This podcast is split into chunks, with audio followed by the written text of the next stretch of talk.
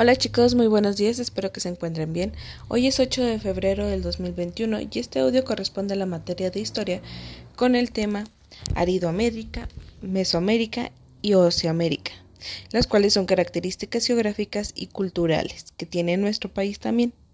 el mes pasado estuvimos trabajando con la parte de la agricultura y ahora nos va a tocar conocer un poquito más sobre estas tres culturas.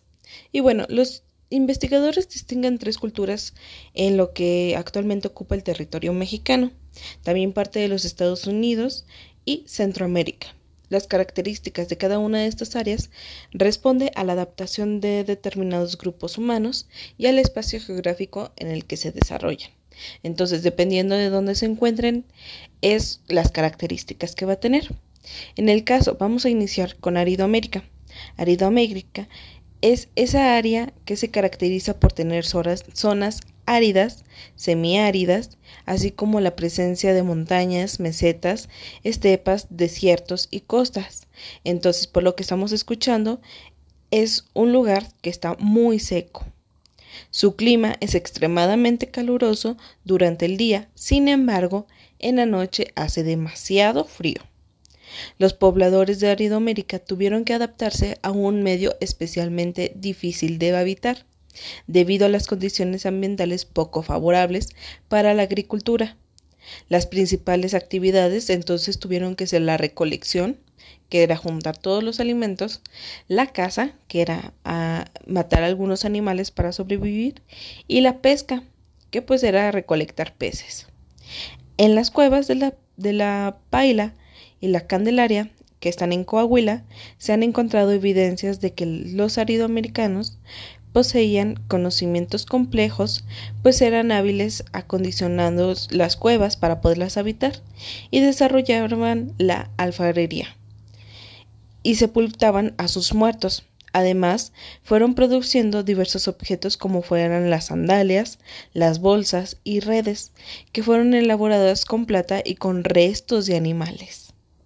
También sabían fabricar armas para cazar, como era el arco, la flecha y las lanzas con punta de piedra.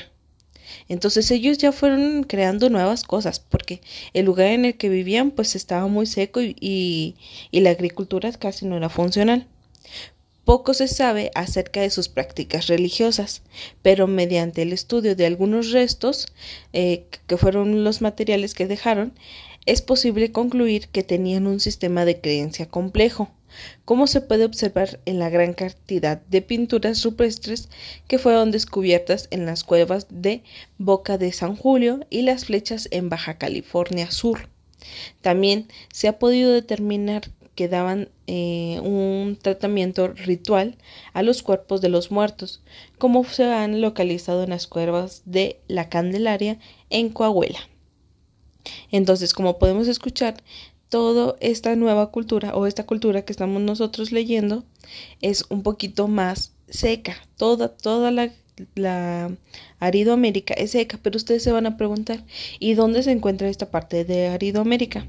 Bueno, Aquí en nuestro país ustedes lo van a reconocer pintando de color amarillo en el mapa que les acabo de mandar, bueno, el que les mandé. Espero que ya les haya llegado todo su material.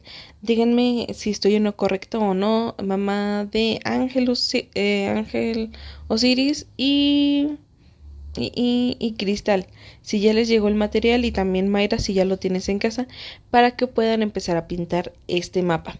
Entonces este mapa va de color amarillo y va a representar Aridoamérica.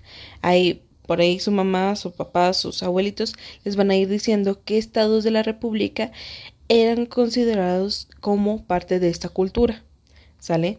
Diviértanse mucho y cualquier duda, duda estoy a sus órdenes.